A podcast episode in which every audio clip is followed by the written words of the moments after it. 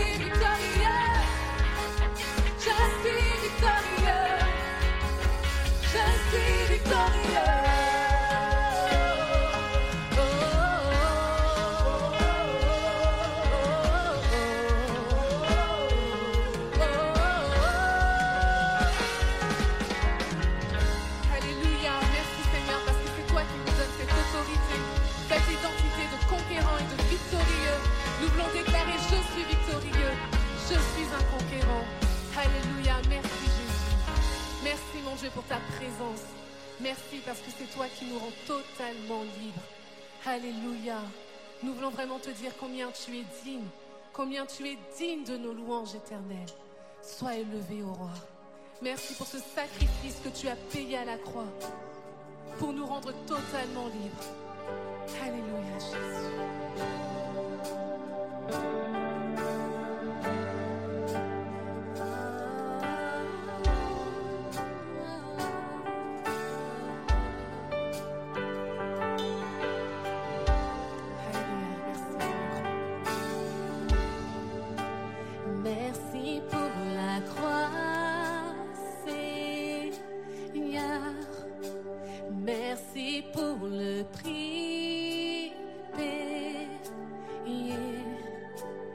Supportant tous mes péchés. Tu es venu m'étonner par ta grâce. Merci pour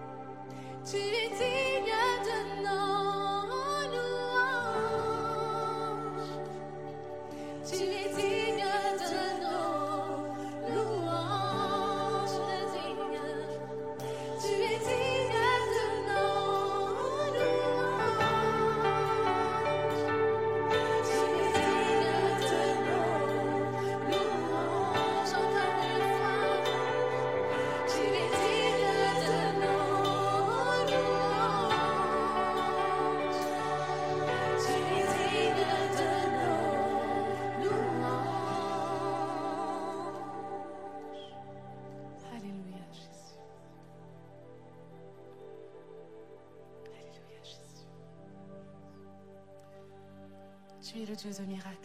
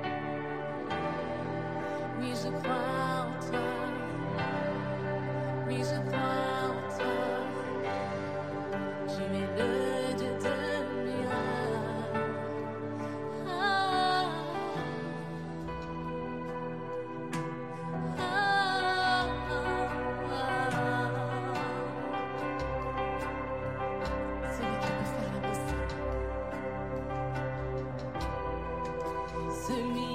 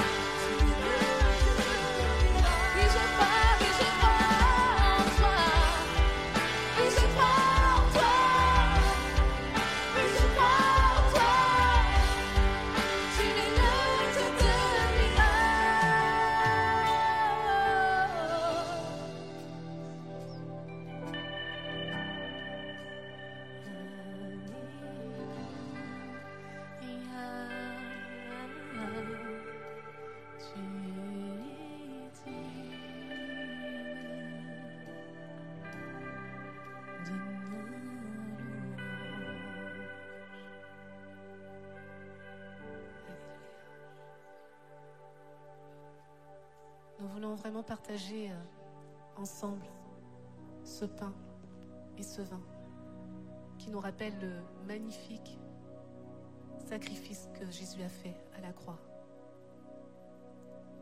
Ce sacrifice qui rappelle qu'il a tout pris, tout pris en lui, pour que tu sois réellement libre. Je vois vraiment Jésus sur cette croix, injustement cloué, ayant quitté son royaume pour tout simplement nous rendre libres. Alléluia.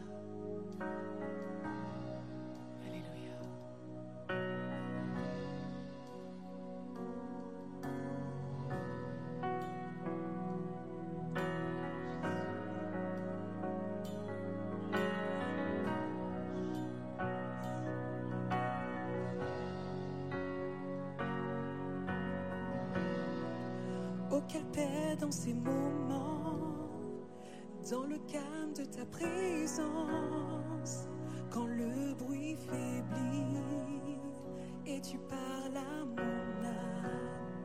Tu as toute mon attention, fais-moi entendre ta voix. Je ne veux rien manquer.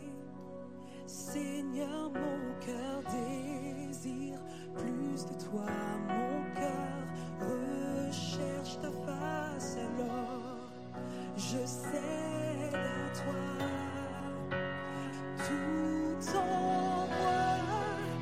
Ému par ton amour, captivé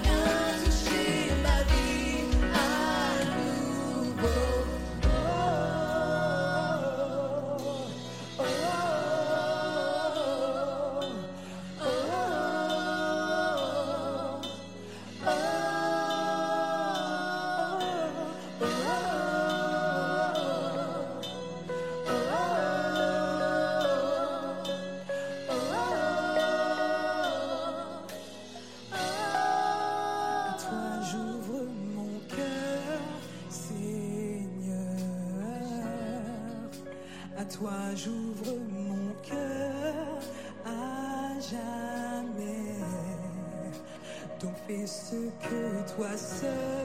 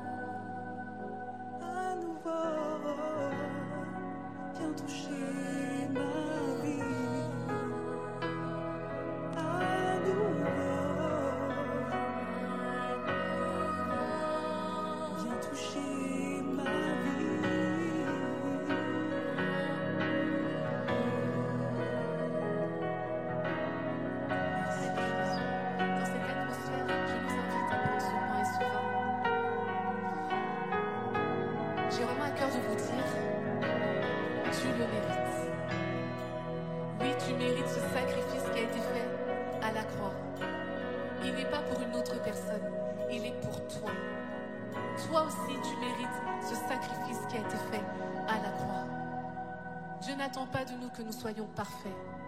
Il attend juste que, lui, que nous lui disions, j'ai besoin de toi. Rentre dans ma vie. Touche ma vie à nouveau.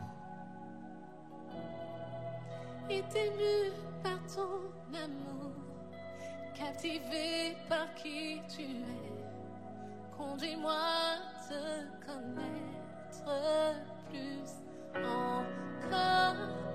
Je veux m'approcher de toi. Laissez mes peurs derrière moi. Seigneur, viens toucher ma vie.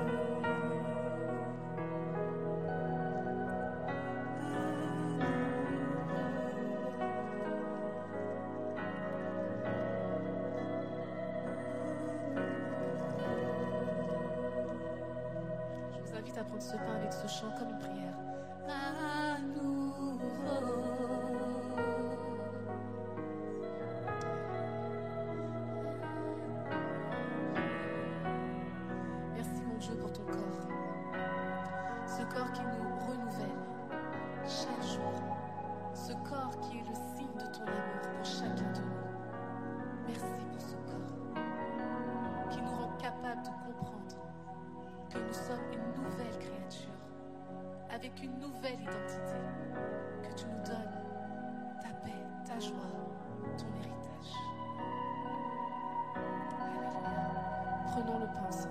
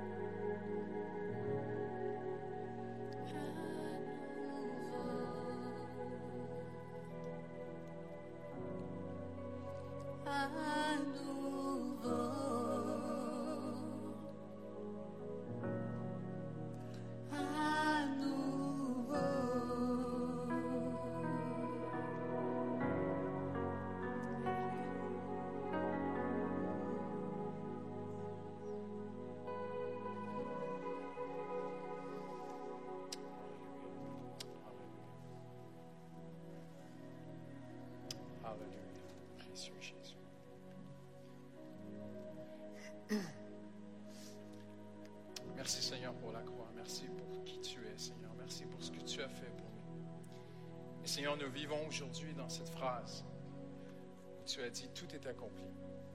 Et nous la vivons aujourd'hui Seigneur. Nous avons tout pleinement en toi Seigneur. Tu nous as tout acquis à la croix Seigneur. Tu nous as acquis euh, une nouvelle naissance, une nouvelle vie, une adoption en toi Seigneur. Hallelujah. Une libération totale Seigneur de notre passé et une ouverture extraordinaire vers un avenir avec toi pour l'éternité, Seigneur. Seigneur, nous te rendons gloire ce matin, Seigneur. Nous sommes ensemble, en esprit, comme Paul l'a dit. Nous ne sommes peut-être pas ensemble physiquement ou en présentiel, mais nous sommes ensemble spirituellement, Seigneur, de cœur, Seigneur. Seigneur, tu bénis mon frère, tu bénis ma soeur qui, euh, qui est là euh, ce matin sur ce culte live qui prend cet instant pour euh, s'approcher de toi, qui considère la croix, qui considère le sang versé, la nouvelle alliance, Seigneur. Hallelujah.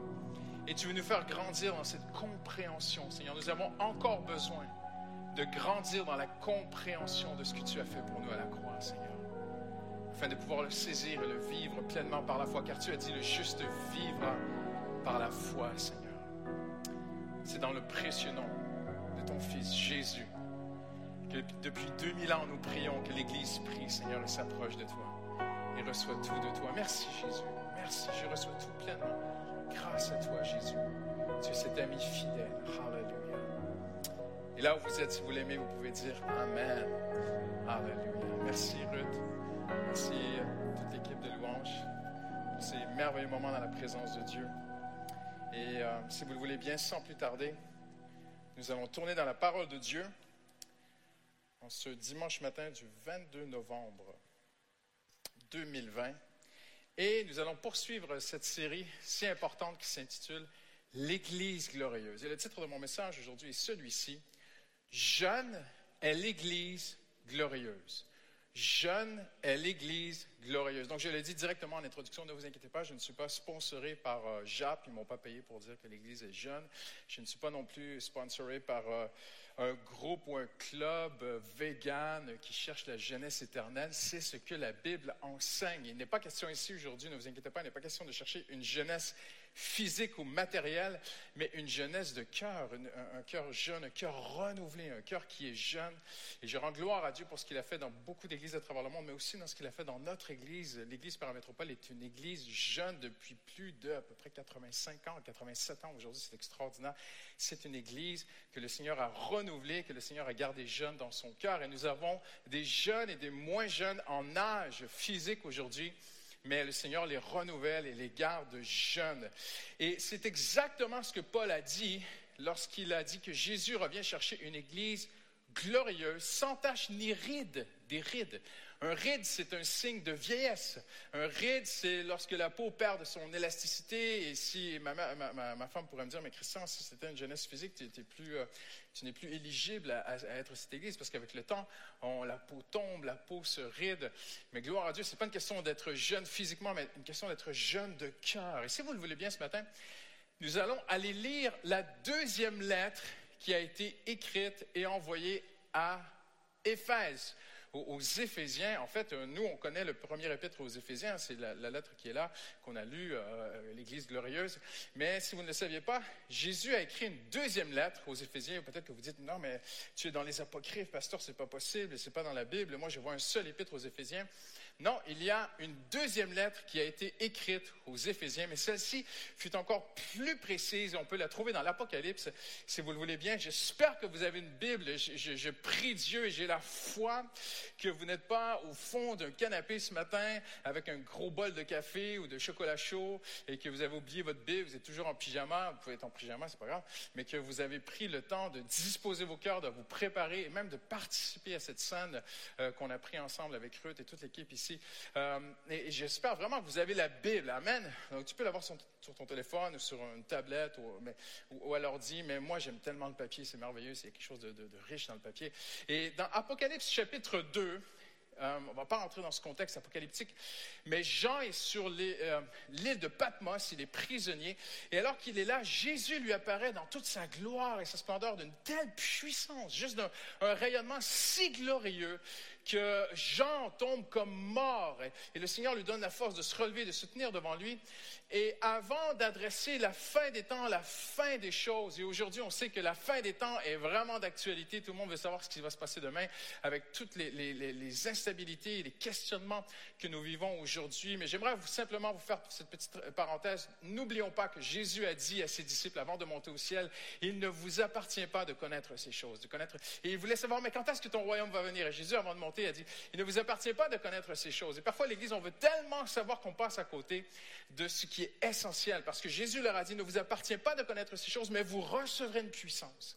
Et je crois que le cœur de Dieu aujourd'hui, c'est de nous amener à vivre cette jeunesse, cette puissance de Dieu, où nous n'avons pas besoin d'avoir toutes les réponses envers la société sur tout ce qui se passe autour de nous, mais nous avons besoin de la puissance de Dieu pour être des témoins célestes dans une génération qui est tellement perdue aujourd'hui. Je lisais encore un article cette semaine sur notre jeunesse. On parle de jeunesse, mais vous savez, il est écrit même que même les jeunes gens se fatiguent, se lassent et tombent. Et, euh, des spécialistes, des sociologues disaient que la, jeunesse française aujourd'hui est complètement désemparée face à l'avenir. Des jeunes vivent des crises en pensant seulement à l'avenir, tellement qu'ils ne, voient plus de perspective d'avenir au niveau sanitaire de ce que l'on vit, au niveau de, euh, l'économie, de la suite, mais de, ce monde, de, toute cette insécurité.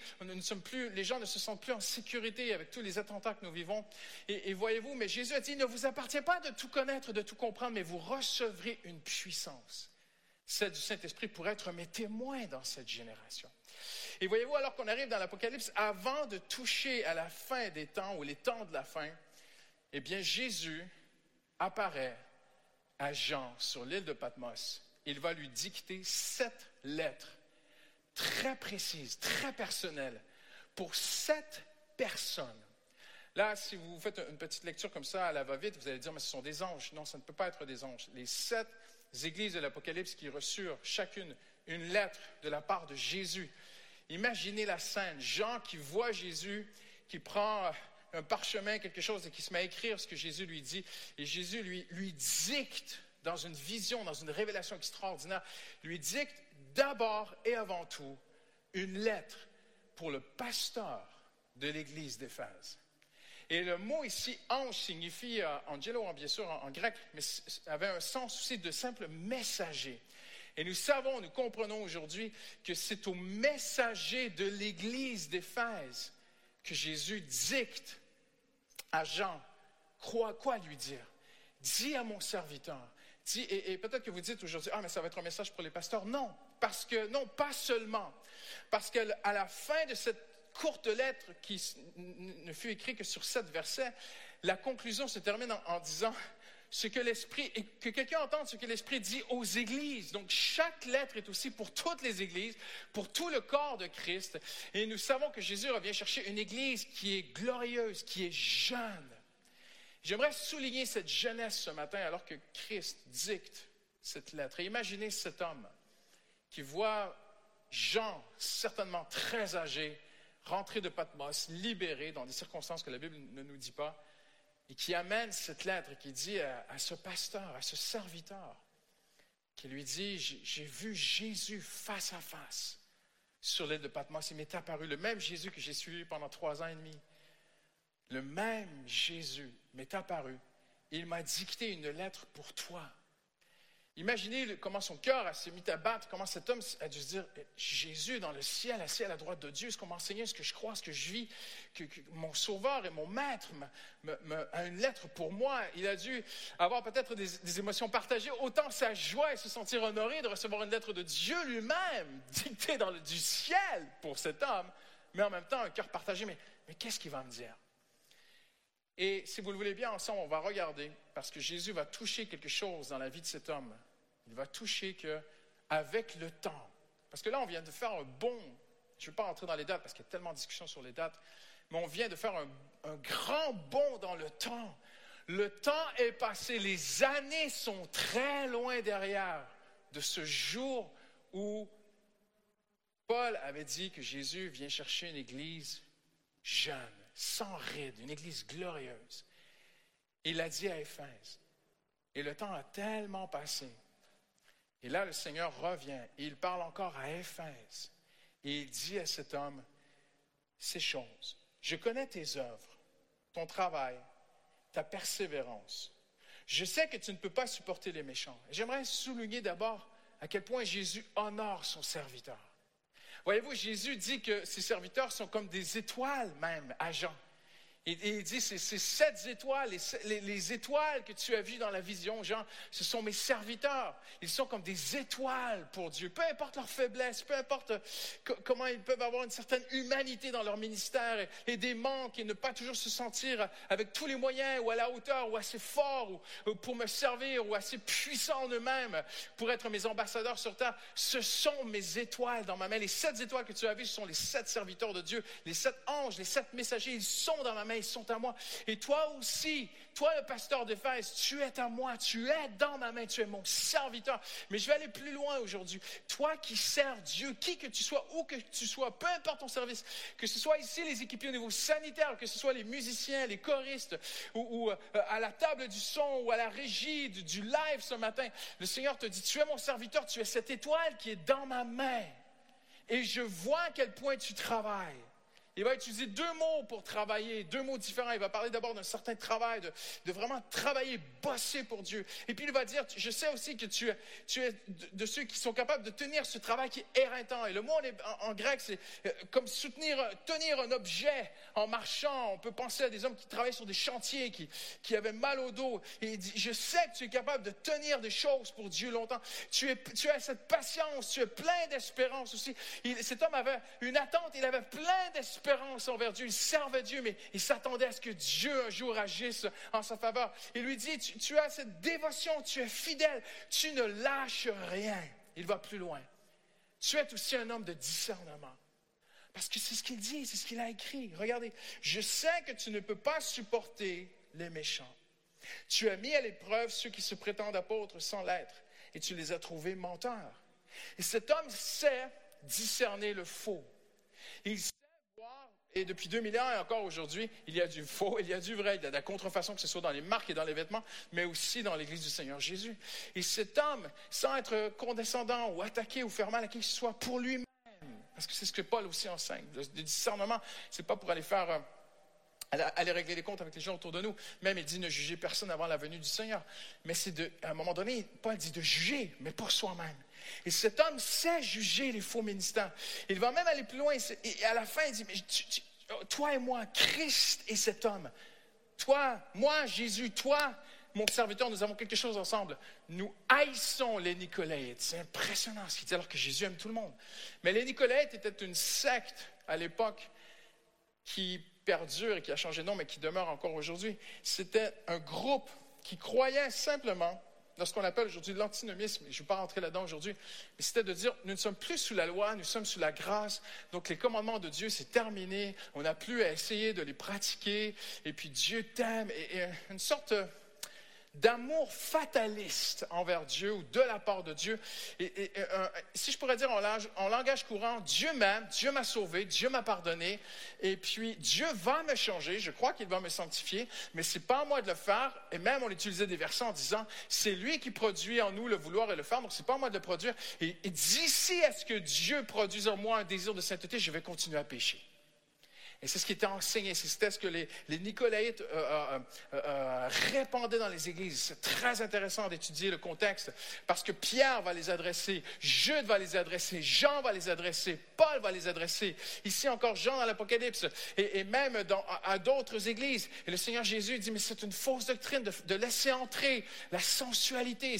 C'était aussi une sensualité gréco-romaine qui entrait dans l'église et qui était très répandue partout. On dit sur, sur presque toutes les églises ces gens circulaient dans les églises et dans le dos des pasteurs enseignaient cette vie de péché permissive et tout ça. Et Jésus dit à cet homme, Il dit, je, sais que tu n'aimes pas, tu n'aimes pas voir la sensualité entrer dans l'Église, tu n'aimes pas voir euh, euh, cette- cet évangile permissif, ce qu'on appelle en anglais hyper grace movement, le mouvement de l'hyper-grâce.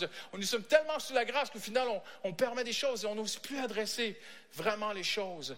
Et même parfois, aller voir son frère et sa sœur et lui dire, je t'aime de tout mon cœur, je, je prie pour toi, mais, voyez-vous, et Jésus dit, tu es comme moi à ce niveau, mais cependant, j'ai quelque chose contre toi. Et là, tu dis, waouh, un homme d'une si grande rectitude morale, à qui Jésus dira, mais j'ai quelque chose contre toi aussi. Et là, regardez ce qu'il lui dit. C'est que tu as abandonné ton premier amour. J'aimerais vous dire ceci aujourd'hui, il n'est pas, lorsqu'on regarde le mot, il n'est pas question ici d'abandonner son premier amour comme quelqu'un pourrait oublier ses clés ou avec le temps, la, braise, la flamme a, simplement diminué et on a oublié de mettre une, bûche dans la cheminée. Non, non, non, non, non. Le mot qui est utilisé ici, ce n'est pas le même contexte comme lorsque Paul dit à, à Timothée, ranime la flamme dans ton cœur. Il y a un certain amour pour Dieu qui peut se perdre avec le temps parce qu'on est pris par des choses et on oublie de travailler à, notre salut avec crainte et tremblement, comme Paul dit, mais aussi travailler à ranimer la flamme. Et c'est ce que Paul dit, Paul, avant de mourir, il va maintenant tout passer à, Timothée. Et Paul, alors qu'il passe tout à Timothée, il va lui dire, j'aime beaucoup, ce- parce qu'en grec, c'est ranime la flamme, souffle la braise, ne laisse pas ton cœur s'éteindre, garde cette passion, cette flamme pour Dieu. Regarde-moi, Timothée, je suis un vieil homme aujourd'hui au fond de donjon à Rome, mais mon cœur brûle pour Jésus. Timothée, ne laisse pas la braise diminuer. Ce n'est pas le même contexte ici, dans l'Apocalypse. Le contexte, il est autre. Jésus lui dit, tu as abandonné ton premier amour. Et le mot ici signifie littéralement non quelque chose d'inconscient ou d'involontaire. Ici, c'est différent. C'est un homme qui a abandonné son amour, son premier amour, mais de façon consciente et volontaire. C'est le mot que Jésus utilise.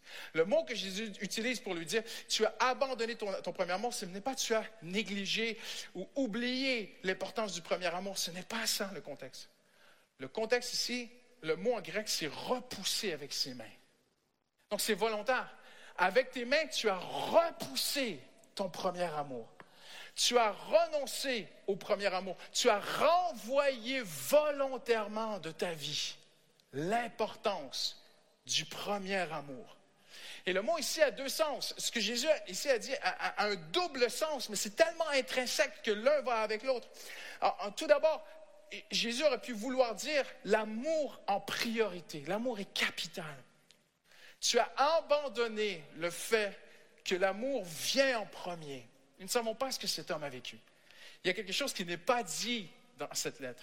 Jésus n'a pas voulu tout dicter à Jean. Il sait que son serviteur sait. Il y a quelque chose d'intime entre le maître et son serviteur ici, entre Jésus et ce pasteur d'Éphèse. Le Seigneur ne, ne- ne va même pas toucher plus intimement, plus personnellement. Il ne va pas toucher des choses encore plus. Il ne va pas appliquer encore plus précisément sa parole. Cet homme sait de quoi Jésus parle. Peut-être a-t-il eu des relations humaines qui l'ont blessé. Peut-être a-t-il aidé des gens autour de lui, qu'il était un jeune pasteur au début, qu'il aimait servir Dieu. Il s'est donné euh, euh, corps et âme, qu'il était généreux, qu'il priait, il intercédait pour des gens qui ne sont pas venus à Dieu. Il a été déçu. Peut-être a-t-il ouvert la porte de sa maison pour accueillir des gens en difficulté qui après ont parlé dans son dos. Nous ne savons pas ce qu'il a vécu.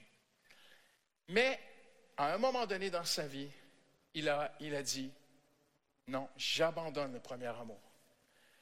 Je refuse, je, repousse en grec, je repousse avec mes mains l'importance d'aimer. Donc il est devenu un homme d'une grande rectitude morale. Il est devenu un homme où j'o- j'oserais même dire, il s'est réduit à n'être qu'un homme d'une grande rectitude morale, mais ce n'est pas assez pour Jésus. Un homme fidèle, un homme travailleur, Un homme qui se tient devant Dieu, un homme qui est persévérant, un homme qui a souffert pour Dieu, parce que Jésus lui dit, tu as souffert pour moi. Un homme qui sait discerner le faux du vrai, le, bien du mal. Dans son service, dans sa vie, peut-être que probablement on peut tellement euh, euh, extrapoler parce qu'il y a si peu d'informations qui nous sont données. Peut-être est-il resté un, mari fidèle qui n'a jamais trompé sa femme ni avec ses yeux, ni avec son cœur, ni avec ses pensées. Et il est d'une grande rectitude morale, mais aimer l'amour, bâtir l'Église d'Éphèse sur l'amour, ce n'est plus sa priorité. Alors que Paul avait dit au chapitre 1 aux Éphésiens à quel point l'amour est important. Alors que Paul avait dit aux Éphésiens que lui, Paul, pliait les genoux devant Dieu afin qu'ils soient révélés eux-mêmes du grand amour de Jésus, la grandeur, la largeur, la profondeur, qu'ils soient enracinés dans son, dans son amour, d'une façon ou d'une autre, qu'il ait été là à l'époque où Paul avait écrit aux Éphésiens, ou qu'il soit arrivé par la suite, certainement qu'il connaissait cette lettre. Certainement.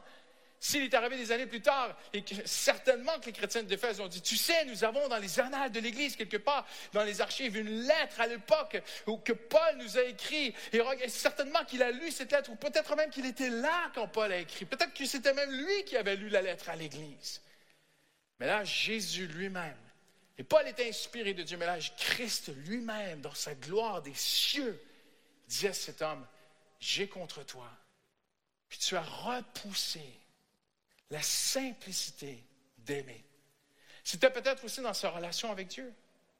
Peut-être a-t-il basculé dans l'activité plutôt que l'intimité. J'aimerais vous dire, toute activité doit d'abord naître dans l'intimité avec Dieu. Tout ministère doit être issu de ta relation avec Dieu. L'intimité va produire une activité. Mon intimité avec Dieu va produire une activité envers les gens autour de moi, c'est certain. malheureusement, parfois, on a des gens qui ont été blessés avec le temps. Quelque chose est arrivé, une déception. Peut-être cet homme avait-il une simplicité, je peux l'imaginer parfois dans son bureau, les mains levées vers Dieu, les larmes sur ses genoux, sur ses joues, pardon, et en train d'adorer Dieu dans son bureau simplement, Seigneur, je t'aime, je te loue, je t'adore, je prie pour ma soeur, je prie pour telle personne qui est loin de toi, ramène ce rétrograde, Seigneur. Et quelque chose est arrivé, nous ne savons pas quoi. Quelque chose est arrivé où cet homme a conclu, ça ne marche pas. Je repousse. Avec mes mains, je repousse. Tu, tu as repoussé le premier amour. Lorsque Jésus dit tu as abandonné ton premier amour en grec, c'est vraiment repousser avec ses mains. Allez vérifier aujourd'hui, tout le monde a accès au grec. Ça me fait penser à Marthe et Marie. Où Marthe s'énerve et vient dans la pièce, et vous connaissez cette histoire classique qui a tellement tant été utilisée citée dans des prédications. Mais est-ce que tu le vis? Marthe bondit dans, le séjour et, elle dit, j'en peux plus, je suis débordée dans la cuisine. Maître, dis à Marie de venir m'aider. Et Jésus dit, non. Elle a choisi la bonne part qui ne lui sera pas enlevée. Incroyable, c'est le ciel qui parle, c'est le Créateur qui parle. La bonne part est d'être au pied du Maître, de ne pas courir partout dans l'activisme et l'activité. C'est une question aujourd'hui que Christ te pose à toi d'abord, mon ami. Est-ce que ton activité est issue de ton intimité avec Dieu? Ou t'es-tu desséché avec le temps? T'es-tu vidé avec le temps? Aujourd'hui, tu es dans l'activité. Peut-être d'une grande rectitude morale, d'une grande fidélité envers Dieu. Mais tu as perdu ce premier amour parce que quelque chose est entré, un mensonge est entré dans ta vie en te disant, ça ne sert à rien. Tes temps de louange, ton amour, aimer Jésus de façon jeune et naïve, Regarde ce que ça t'a donné. Tu as aimé Jésus, tu, l'as loué, tu l'as adoré, tu, as vécu dans une grande simplicité naïve d'un amour jeune, et puis le cancer a frappé dans ta vie. Perdu ton travail, perdu de l'argent, perdu des relations. Même le combat spirituel, des oppressions sont venues dans ta vie. Ça donne quoi d'aimer Jésus? Bien, j'aimerais te dire, le Cantique des Cantiques nous dit au chapitre 1er, c'est à bon droit que l'on t'aime. C'est un bon investissement. Et j'aimerais même rajouter ceci. C'est si important pour Christ, c'est prioritaire pour lui. Lorsqu'on parle de, cet amour en premier, mais on peut aussi traduire, on peut aussi comprendre premièrement que Jésus aurait dit, tu as rejeté la priorité de l'amour dans ton ministère. Peut-être qu'il faisait les choses, je sais pas, de façon machinale. Qu'il essayait juste de garder l'Église dans une certaine sécurité et que peut-être qu'il comptait trop les chiffres de l'Église, qu'il n'était, qu'il était, il n'était plus dans cette simplicité de juste aimer ses frères et sœurs autour de lui. Peut-être très préoccupé par le travail. Jésus lui dit, tu as repoussé l'importance en tant que serviteur de Dieu, en tant qu'enfant de Dieu, parce que nous sommes tous serviteurs de Dieu. Parce que la conclusion de cette épître, c'est l'Esprit dit à l'Église, que toute l'Église entende ce message. Toi, mon enfant, est-ce que tu as repoussé? Quelque chose s'est passé dans ta vie, tu as repoussé l'importance du premier amour. C'est un amour aussi qui est jeune. On parle d'un amour qui est candide, qui est pur, qui est simple. Cet homme est devenu strict, rigide, j'oserais même dire spirituellement ridé. L'amour est prioritaire pour Christ, mon ami. Christ dit à cet homme, j'ai contre toi. Maintenant, il faut vraiment comprendre, parce que c'est un homme qui lui-même est dur, peut-être. Jésus n'est pas dur avec lui. Jésus est plein de grâce, d'amour, de miséricorde, de compassion. Il veut sauver son serviteur. Il veut sauver le cœur de son enfant. Je ne parle pas du salut éternel. Hein.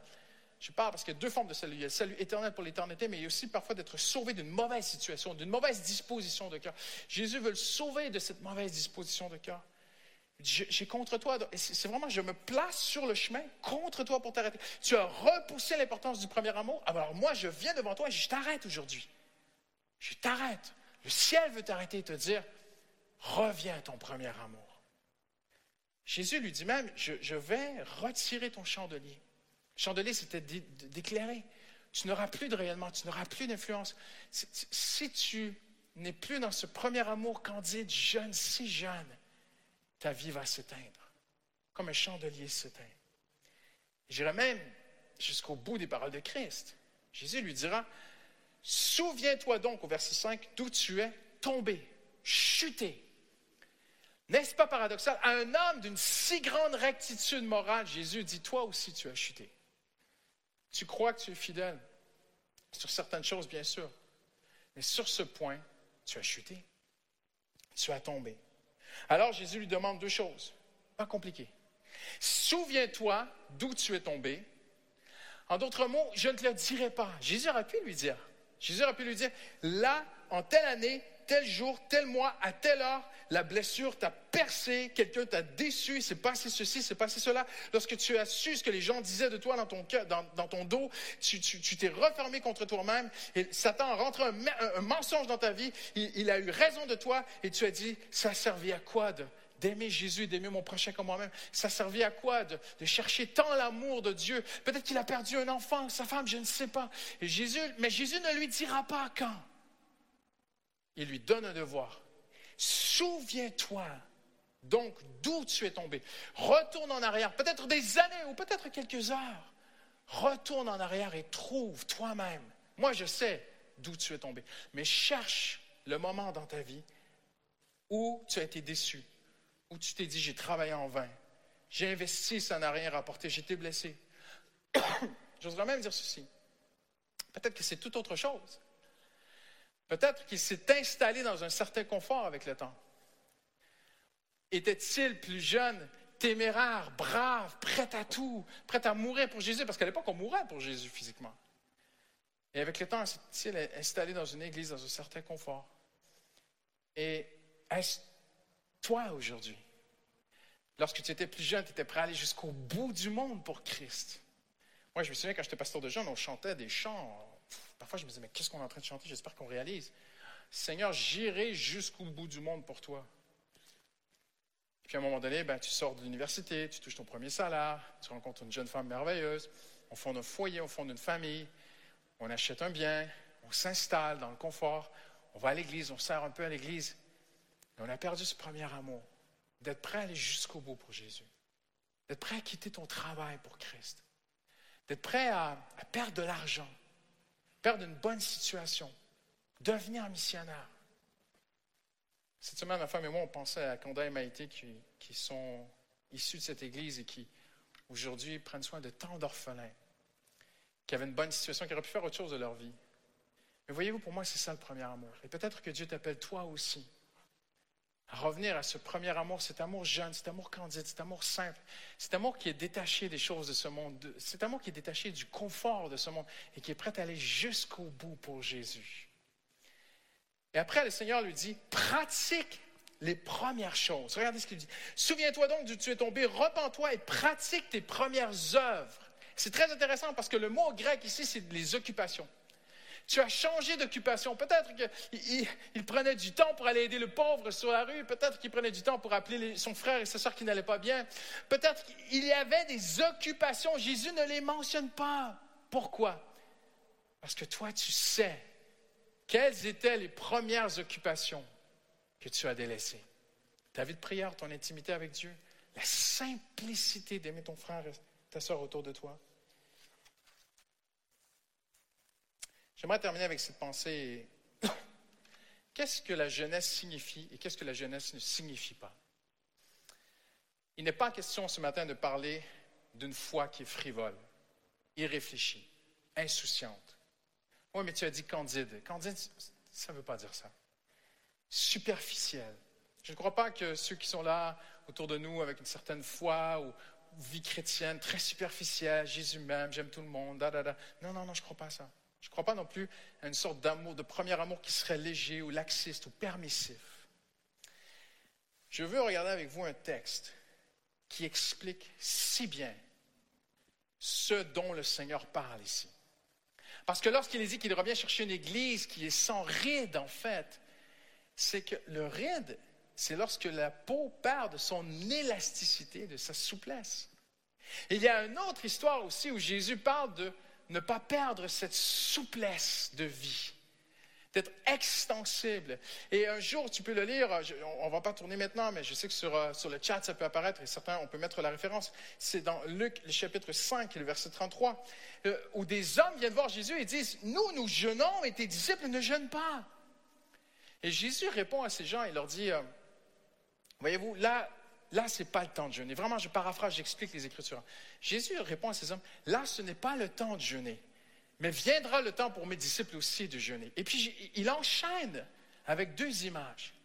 Et il dit, on ne met pas un nouveau morceau de tissu sur un vieux vêtement et on ne met pas de nouveau vin dans des vieilles outres. Et ces textes ont été utilisés à tort et à travers, euh, ça et là, pour expliquer toutes sortes de choses, parfois permissives dans l'Église.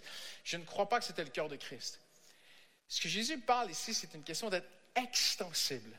Le nouveau, tous ceux qui sont spécialistes dans le textile, cette semaine à la sortie de l'église, je, je suis arrivé nez à nez avec un frère spécialiste dans le textile et c'est son métier, on parlait ensemble.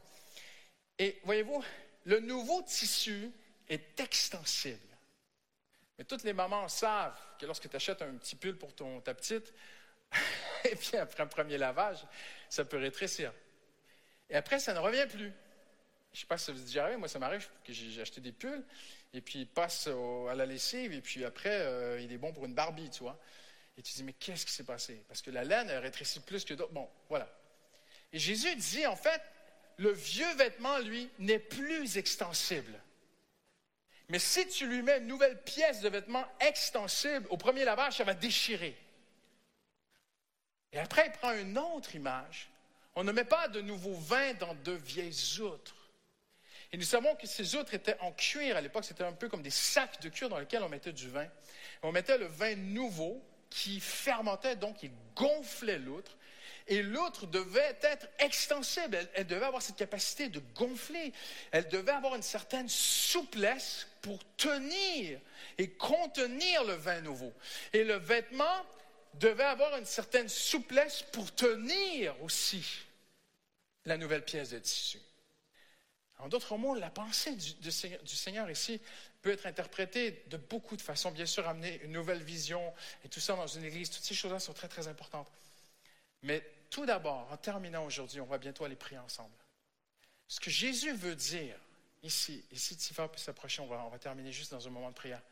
Ce que Jésus, le, cœur du Seigneur ici, et dans Éphèse, cette église sans ride, et dans l'Apocalypse, cet homme qui est devenu rigide. Ce que Jésus veut dire ici, c'est simple. La jeunesse, jeune est l'église glorieuse, en d'autres mots, extensible est l'église glorieuse. Ne laisse pas ton cœur devenir rigide avec les années. Et Jésus dit, si tu mets du nouveau vin dans une vieille outre, qu'est-ce qui va arriver? bien la vieille outre n'est plus extensible, donc elle va se briser, elle va se rompre. Alors le Seigneur dit, voyez-vous, vous, vous jeûnez ça et là, et parce que mes disciples ne jeûnent pas comme vous, quand vous voulez, à votre façon à vous, vous croyez qu'ils ont tort, mais en fait, vous êtes devenus rigides. Vous êtes devenus conformés à une méthode. Mais Dieu change de méthode. Voyez-vous, en terminant aujourd'hui, ce que Dieu nous demande à toi et à moi, c'est de rester souple, adaptable, extensible envers la moralité de Dieu et envers les moyens de Dieu. Je m'explique. Il y a une chose que Dieu n'adapte pas, c'est sa moralité. Dieu n'adapte pas sa moralité à nous. C'est à nous de nous adapter à la moralité à Dieu.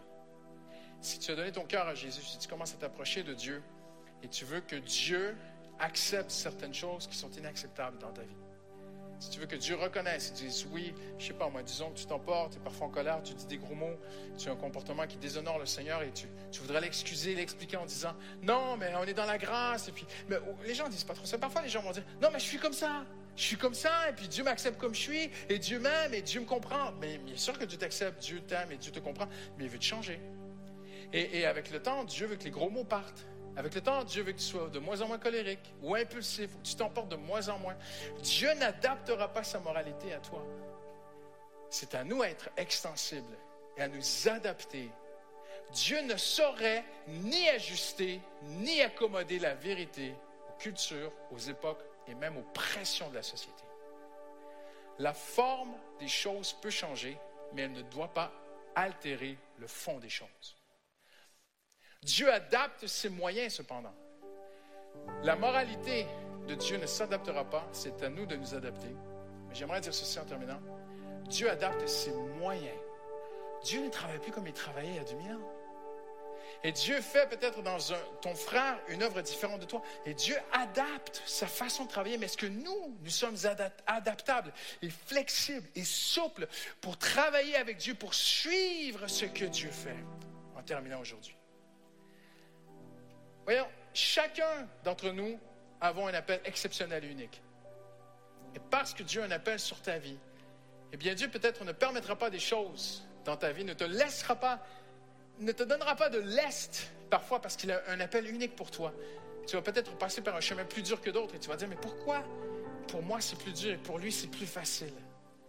Parce que Dieu adapte ses moyens selon l'appel. Dieu adapte aussi ses moyens selon les saisons. M. Gustave Eiffel, lorsqu'il a dessiné la tour Eiffel, il avait prévu qu'elle puisse être extensible. Elle a besoin de bouger la tour Eiffel. Le fer bouge, il réagit à la chaleur et au froid.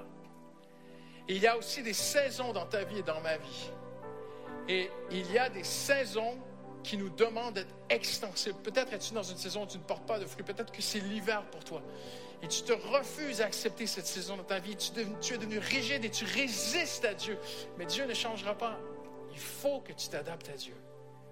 Si Dieu te fait passer par une saison d'hiver, c'est pour ton bien. L'hiver est très bénéfique pour la nature, à plein niveau. Et tu regardes ton frère, ta soeur, tu dis, mais lui, il est dans un printemps, c'est extraordinaire. Dieu le bénit à droite et à gauche. Ça, ça, ça, ça bourgeonne. En anglais, on dit spring. Spring, c'est comme c'est une fontaine. Mon frère est une fontaine de bénédiction et moi, je suis dans un hiver. Mais qu'est-ce qui m'arrive? Accepte-le.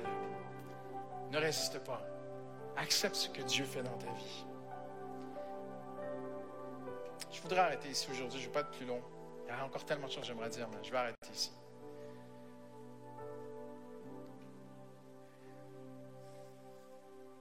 Jeune est l'Église glorieuse. Jeune est le cœur de celui et celle que Jésus vient chercher.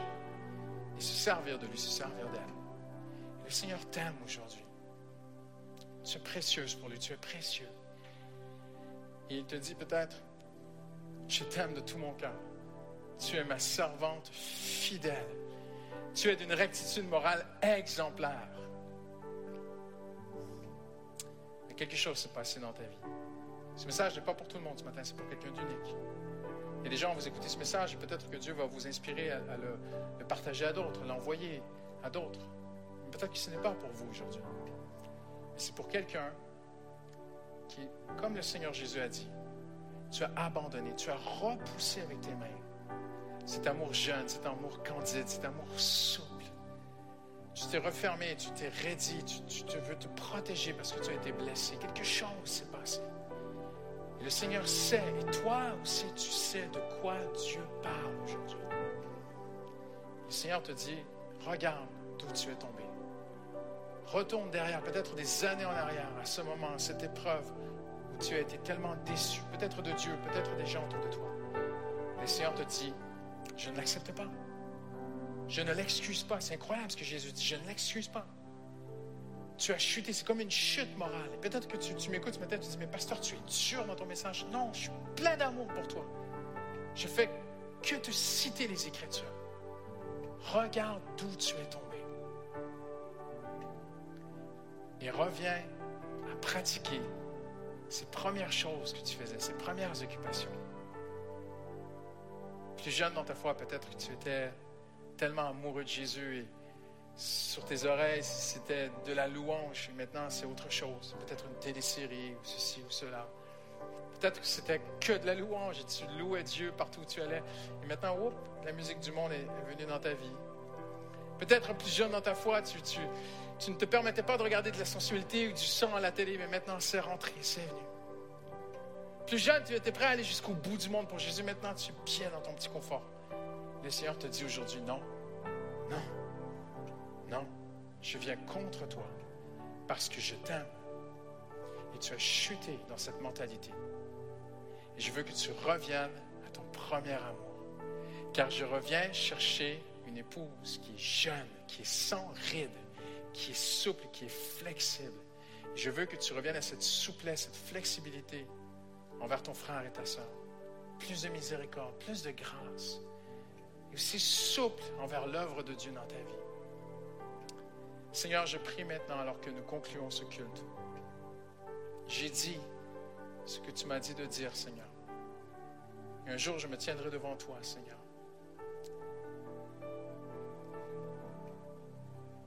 Seigneur, il y a cette personne ce matin qui a cette étoile dans ta main.